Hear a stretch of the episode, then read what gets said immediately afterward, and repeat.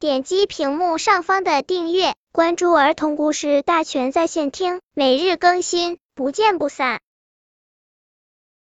本片故事的名字是《丛林深处的美丽吊床》。我是一个旅行家，我我。这天，熊猫安吉来到南美洲的丛林旅行，正悠闲的唱着歌。就被眼前的一个漂亮的吊床给吸引了。哇，吊床，哈哈！要知道，能在丛林中找到既漂亮又舒适的地方，还真难得。你瞧，安吉说着说着，就迫不及待的想往上爬了。干什么呀？干什么呀？真是讨厌的家伙！你也该减肥了，你会把吊床给压垮的。安吉刚刚把身体放在吊床上，一阵吵闹声就从周围传了过来。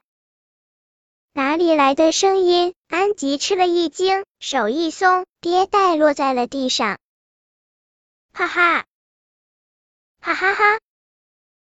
这下四仰八叉躺在地上的安吉，终于看清了，那些声音是从吊床周围发出来的。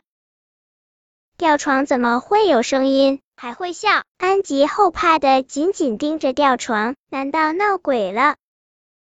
哈哈，孩子们，别吓唬这位远道而来的客人了。伴随着这个声音，一只和麻雀差不多大小，一身白色羽毛，会会弯弯的像个钩子的鸟，从吊床之间扑扇着翅膀飞了下来。它的尾巴上长着很多白色小球般的小圆环。您好，我们是米粒鸟，欢迎您来到我们美丽的丛林旅行。几乎同时，刚才那个美丽的吊床一下就散开了，许多长得一样的白色鸟纷纷飞了出来。啊，米粒鸟，安迪的嘴巴张得大大的，他被这突如其来的变化惊呆了。朋友。别的鸟将巢穴建筑在树上或者陆地、山崖上，我们米粒鸟却与众不同。我们不建巢造窝，难道就是像刚才我看见的那样，弄个美丽的吊床？安吉摸着脑袋，好奇的问。的确如此，我们所有的鸟们利用我们嘴巴的弯会以及尾巴上的圆环，互相衔接牵绊在一起，形成一个漂亮的吊床。